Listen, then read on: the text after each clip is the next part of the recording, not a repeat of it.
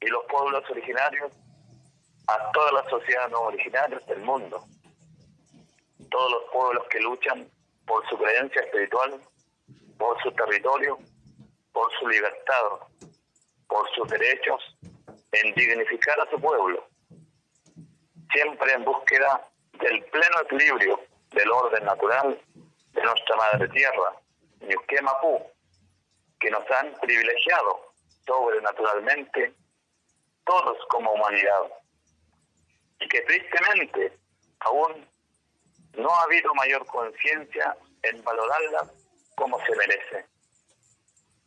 Lamento mucho que tenga que entregarle mi último mensaje dentro de mis últimos días que me queda para mi sacrificio en forma definitiva, por lo que para mí será un orgullo dar la vida por mi pueblo mapuche, por nuestra creencia espiritual, que es sagrado por sobre todas las cosas, por lo que nunca se debe renunciar, y por sobre todo por mi condición de machi. Es mi deber mandatado sobrenaturalmente en el mundo espiritual, por lo que para mí muerte sea más rápido me he colocado a la disposición de retomar huelga seca en cualquier momento. Y así mi desenlace no será lento, como se lo espera los actores de los todos los poderes del Estado y en los el gobierno de turno y todos los sectores empresariales en general. Hasta mi último día le recordaré al Estado de Chile que no conforme con masacrar a nuestros antepasados, no conforme con el empobrecimiento espiritual, cultural, socioeconómicamente, en forma forzado, cruelmente a nuestro pueblo, nación mapuche, desde la llegada de la invasión.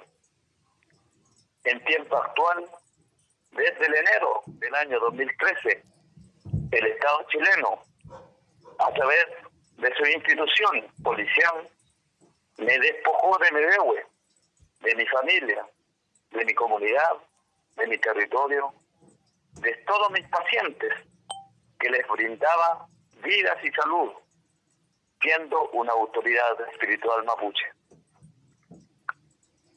Pero se acerca el tiempo de haber justicia favorable para todos los pueblos originarios en el mundo y para todos los pueblos oprimidos, por lo que así está predestinado sobrenaturalmente, por lo que ya estamos viviendo la nueva renovación en el mundo.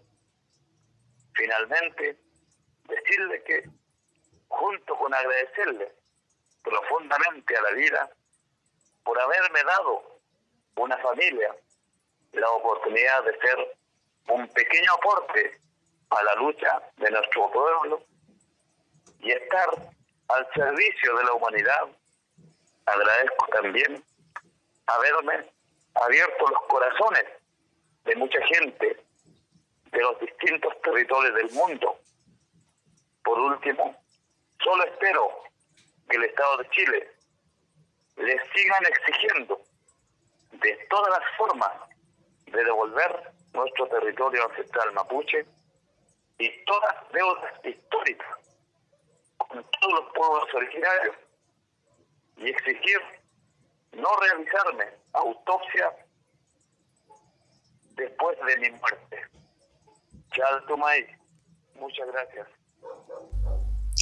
Son las palabras de despedida del Machi Celestino Córdoba hoy 11 de agosto, cuando se cumplen 100 días de la huelga de hambre. ¿Y por qué pasa esto? Según la Fundación Henry Dunant, encontrado a 1750 metros de la zona del incendio en que murieron Werner Luxinger y su esposa Vivian Mackay, Celestino Córdoba fue condenado a 18 años de cárcel por incendio con resultado de muerte en carácter de terrorista, a raíz de una investigación con falencias técnicas e indagatorias. El 5 de mayo de ese año se dio el veredicto. José Tralcal, Luis Tralcal y José Peralino Huinca fueron condenados por delito terrorista. Si bien las voces se elevan para denunciar una posible violación de derechos humanos al sostener que José Peralino fue torturado por policías y obligado a firmar un relato que él jamás dictó y que condenó a los hermanos Tralcal, la movilización mapuche se centra hoy en día en la situación del Machi. En efecto, al negarle realizar la renovación de su regue, Gendarmería de Chile no les respeta derechos básicos inscritos en la Constitución Política de la República de Chile, el derecho a la salud y a la libertad de culto. Además, en su calidad de mapuche y autoridad religiosa, el Machi se encuentra bajo la protección especial que le confieren, entre otros, la ley indígena número 19.253 y el convenio 169 de la Organización Internacional del Trabajo ratificado por Chile. Esta lucha del pueblo mapuche se remonta ya a 2014, cuando el Machi fue condenado a 18 años de cárcel. Pero hoy, ya sin ánimo de que no cumpla la condena, los esfuerzos se han centrado en que se cumplan los convenios internacionales suscritos por Chile para el resguardo de los pueblos indígenas.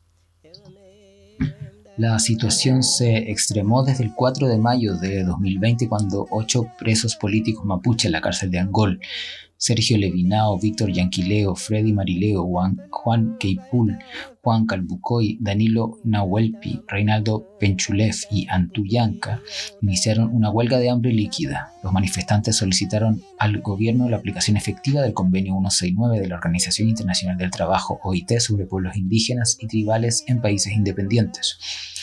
El mismo día, en la cárcel de Temuco, el machi Celestino Córdoba también comenzó una huelga de hambre. A su vez, el lunes 6 de julio, 11 presos políticos mapuche de la cárcel de Lego iniciaron una huelga de hambre líquida en solidaridad a los presos políticos mapuche de Angola y al Machi. Como presos políticos mapuche no podíamos quedar indiferentes al proceso de lucha y resistencia de nuestro pueblo y presos. Iban adelante en distintos puntos de Gualmapu. Este es un reporte de interferencia que decía que hasta el momento, a los 73 días, el gobierno solamente planteaba una salida de cambio cautelar, pero sin aplicar el convenio 169.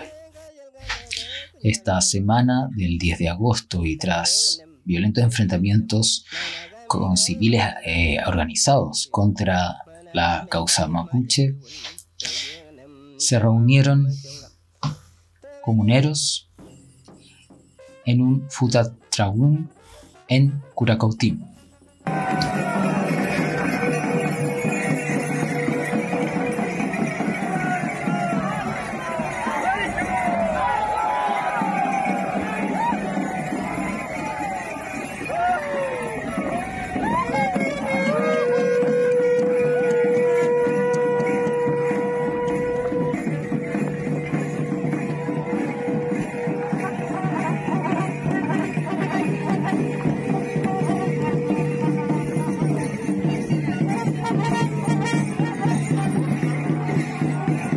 Ahí surge esta declaración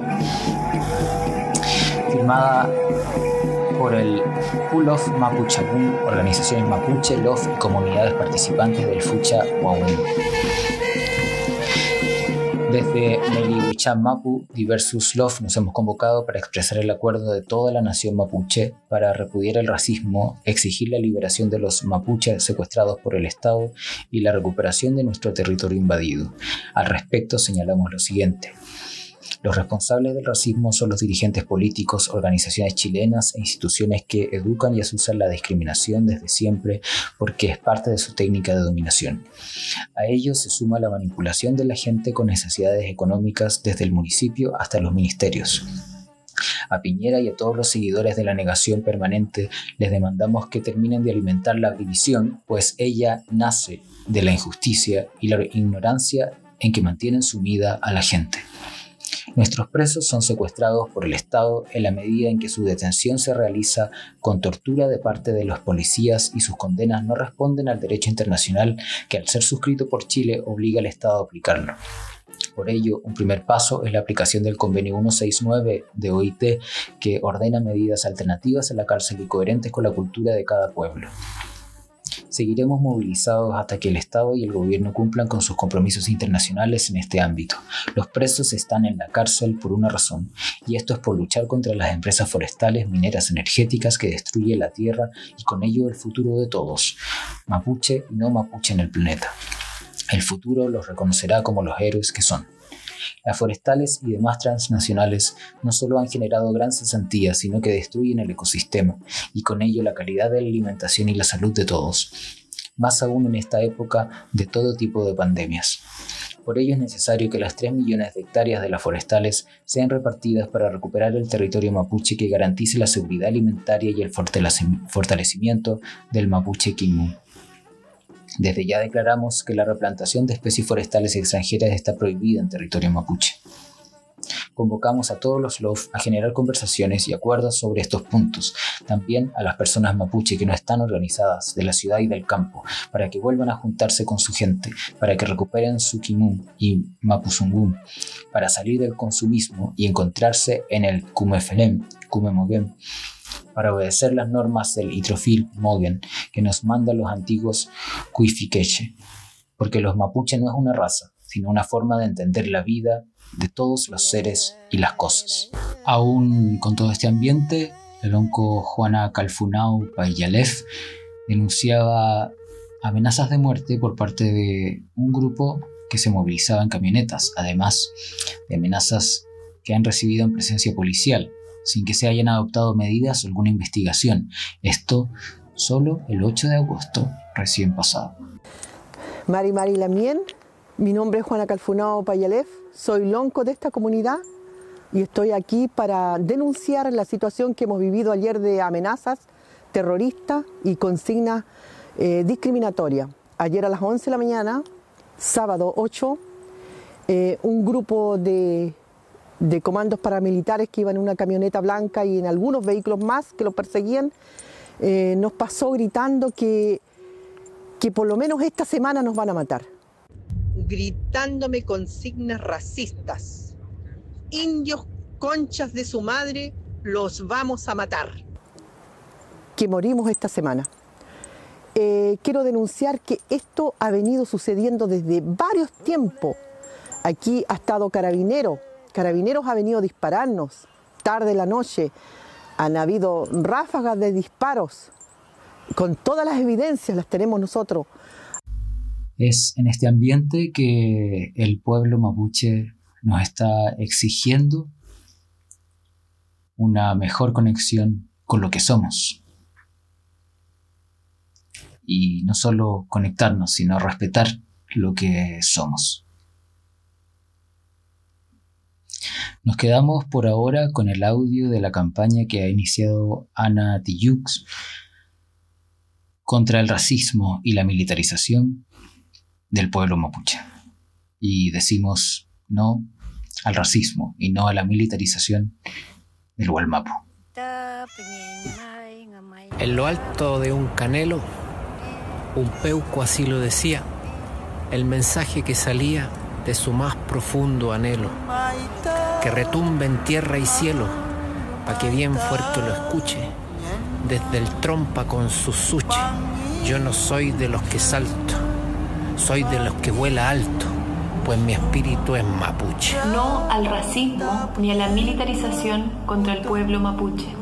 No al racismo y militarización en el pueblo nación mapuche. No al racismo, no a la militarización en el pueblo nación mapuche. No al racismo ni a la militarización del pueblo nación mapuche. Soy Laura Gómez de Orange is the New Black y uno mi voz para decir no al racismo y la militarización en el pueblo nación mapuche. No al racismo ni a la militarización del pueblo nación mapuche. No al racismo ni militarización del pueblo nación mapuche en el sur de Chile. Bonjour, je suis Olivier Besancenot, militant anticapitaliste de France. Non au racisme et à la militarisation contre le peuple mapuche. No al racismo y a la militarización del pueblo nación mapuche. No al racismo, no a la militarización contra el pueblo nación mapuche.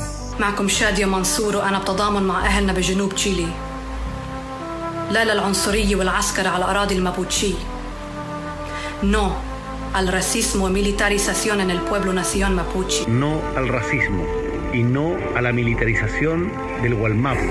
No al racismo y la militarización del pueblo mapuche. Soy Bastián Bodenhofer y digo no al racismo y no a la militarización en el pueblo nación mapuche. No al racismo y la militarización en los ancestrales territorios del pueblo mapuche. No al racismo institucional ni a la militarización en el pueblo nación mapuche. Quiero manifestar mi más profundo rechazo al racismo y la militarización del Gualmapu y de todo nuestro territorio. No al racismo, no a la militarización en el pueblo nación mapuche. No al racismo y a la militarización de nuestro pueblo nación mapuche. Gualmapu libre, Amulepeta Chan.